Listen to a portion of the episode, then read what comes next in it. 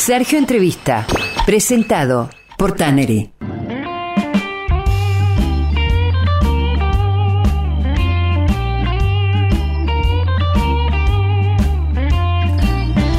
Ella es Rosarina, es periodista, vivía a cuadras de la Facultad de Medicina. Toda su vida fue amaristas. Empezó a trabajar a los 14 años, fue moza, eh, barwoman, promotora, fue soprano. Estudió comunicación social en Universidad Nacional de Rosario, trabajó en de 12 a 14. A los 22 llegó a Ciudad Autónoma de Buenos Aires con su bolso y su almohada, fue meritoria de producción. Desde el verano del año anterior es gerente de programación y producción en América Televisión, canal al que ingresó en 2007. Viaje Medios. Fernanda Merdeni, bienvenida a Viaje de Gracia. Soy Sergio Contemori. Hola Sergio, ¿cómo estás? Bueno, muchísimas gracias. Gracias y qué bueno eh, escuchar un poco lo que lo que uno fue haciendo desde tu voz. Y uno dice, wow, qué, mirá qué recorrido. Pero bueno, uno en el día a día muchas veces lo tiene presente.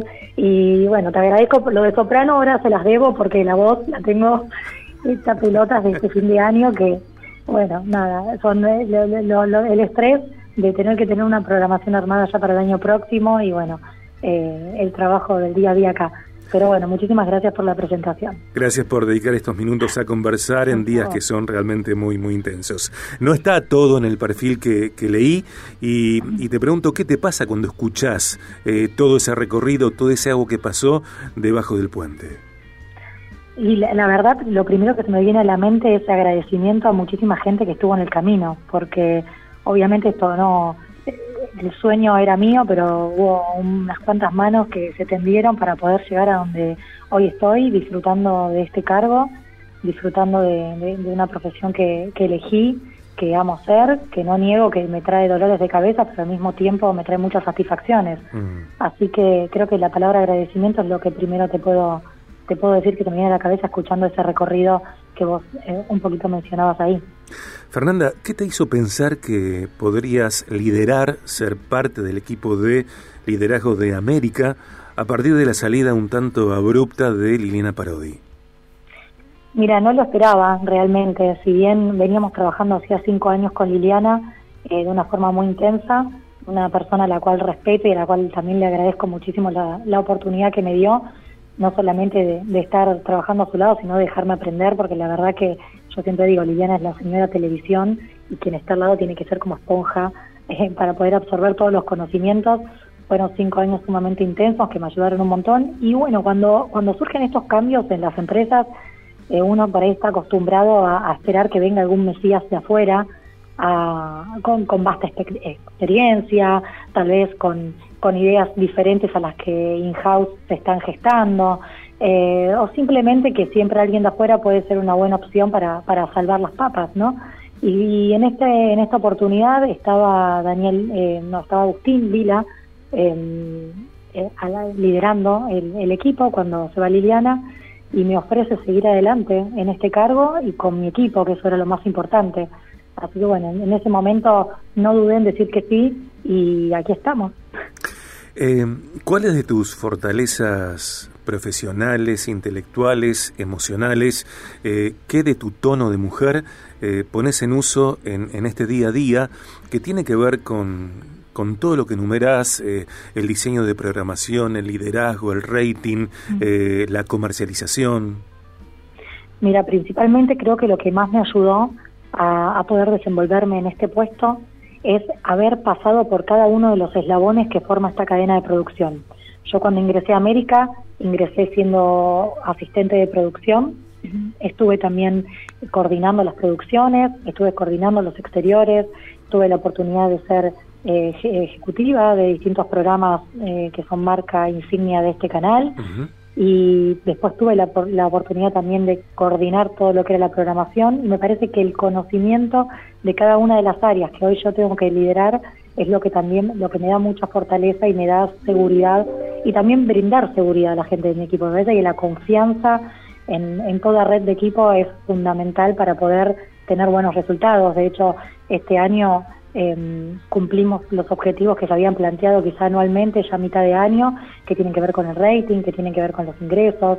Em, y no solamente se dio por, por la calidad de trabajadores que está dentro de la empresa, sino que eh, todos me acompañaron en el cambio de una cultura laboral que tiene que ver con trabajar de una manera más horizontal, de darnos la oportunidad de fracasar, porque si nosotros sabemos que erramos en algún sentido estamos haciendo, entonces no quedarnos con las ganas de hacer, eh, la posibilidad de, arriesgar, que eso hacía mucho tiempo que, que por ahí no, no sabía, no se estaba dando dentro de estos equipos de, trabajo, así que me parece que, que un poco esos conceptos son los que hacen que pueda llevar adelante este liderazgo hoy en día.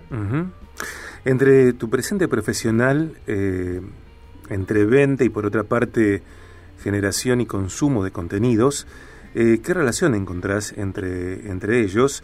¿Y qué de aquella experiencia en el local de tu abuelo, eh, ah. cuando bueno tus amigas organizaban un viaje a Disney y había que juntar el dinero para necesario para viajar, eh, vendías ropa en ese local? ¿Qué de aquella experiencia en, en, ese local y qué palabras de tu abuelo querido, bueno, hoy aplicás en la gestión en América? Bueno, mira, lo, lo de mi abuelo siempre lo cuento como una anécdota. Tengo muchas anécdotas con mi abuelo, pero la verdad que me me sirvió mucho el tema de estar trabajando con él y, de aprender desde otro lugar, más allá del cariño del vínculo. Em, tenerlo a él como jefe, eh, que, que él me enseñe un poco más lo que era el, el negocio de, de precisamente de, de, cualquier de cualquier eh, yo me, yo lo, le hago el paralelismo con lo que estamos viendo hoy nosotros me hablabas de vender y comprar contenido en aquel momento vendíamos ropa pero él siempre me, me, apuntaba en dónde ver eh, puntualmente un negocio no entonces me parece que hoy también lo traigo un poco a esta gestión durante mucho tiempo América cualquiera que lo ve está viendo un canal de televisión, pero me parece que hoy le pusimos la mirada en convertirnos en una empresa, en una fábrica de contenidos. Mm. Es decir, hoy no solamente podemos hacer contenido para la tele, sino que hay distintas pantallas que emergieron que podemos aprovechar para que nuestro contenido, el que ponemos en la pantalla principal lineal, como también en las pantallas emergentes, teniendo un diferencial, podamos eh, seguir siendo nosotros mismos quienes lo generamos. Y, y también lo que logramos este año es visualizar la venta de contenidos. Es decir, América tiene un montón de, de programas eh, clásicos, te puedo nombrar desde CQC, Cha eh, Día D. El Rayo en su momento. El Rayo, Intrusos mismos, que siguen en pantalla durante 21 años, es su temporada número 21, y siguen en pantalla, y tenemos los orígenes de Intrusos, eh, nuevos programas como fueron en su momento eh, Jay Mamón, eh, Los Mamones, me parece que son programas que también hoy podemos nosotros comercializar, es decir, salir a venderlos a distintas plataformas o reutilizar en nuestras pantallas emergentes. Entonces, esa mirada quizá de, que, que, adquirí siendo más chica junto a mi abuelo es lo que pude también aportar en esta nueva gestión para hacer un negocio más rentable la fábrica de contenidos y no solamente producción para televisión. Fernanda, está claro que, ejes principales que atraviesan América son los contenidos de política y de farándula. ¿Qué disposición tiene el canal a sumar otros ejes transversales o bien presentar otro modo de abordar la farándula distinto, eh, por ejemplo, a intrusos? Bueno, mira, América es un canal, es el único canal de la televisión abierta que está 18 horas en vivo entonces me parece que ese es su diferencial. Hoy en día no tenemos intención de cambiar ese rumbo porque es la identidad del programa, del canal. Entonces, un poco todo lo que tiene que ver con lo periodístico, coyuntural, eh, de espectáculos, política, siempre eh, en un marco de, programas que por ahí tienen mucha similitud porque son programas con conductores y sus panelistas, pero me parece que también es parte de la identidad y en algún momento hemos probado con traer formatos de juegos, Sí nos gustaría el año próximo contar con un reality, pero ¿por qué te digo un reality? Un reality, un talk show, tienen, tienen más que ver con esta identidad de la pantalla en la que podés jugar con el contenido en vivo, con el último momento, eh, mismo con los debates.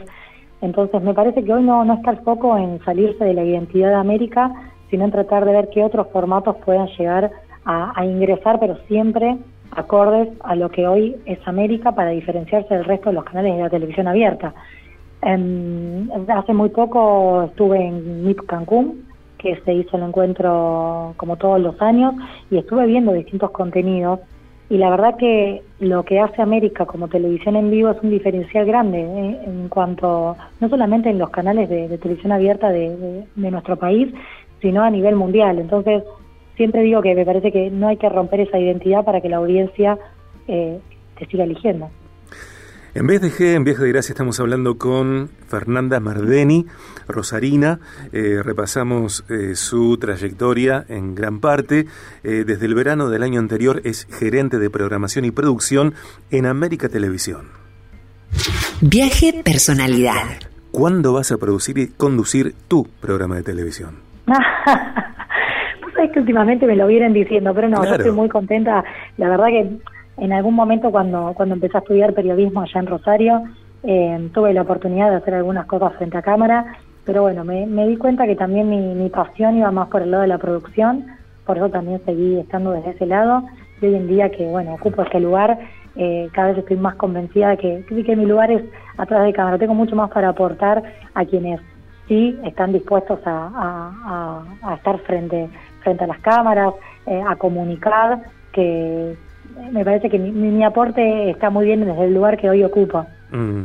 Eh, ¿Por qué América convoca a, a, una persona como Florencia Peña, que al margen de los equipos y de ficciones como Casados con Hijos, cuando eh, no, no, le fue bien en rating históricamente en programas como Señor y Señora Camas, El amor en los tiempos del triángulo, Hechizada, mm. etcétera, eh, el programa que hacían en Canal 13 con Mariano Yudic en el verano, eh, ¿por qué es convocada siendo una figura cara y no está rindiendo obviamente en rating?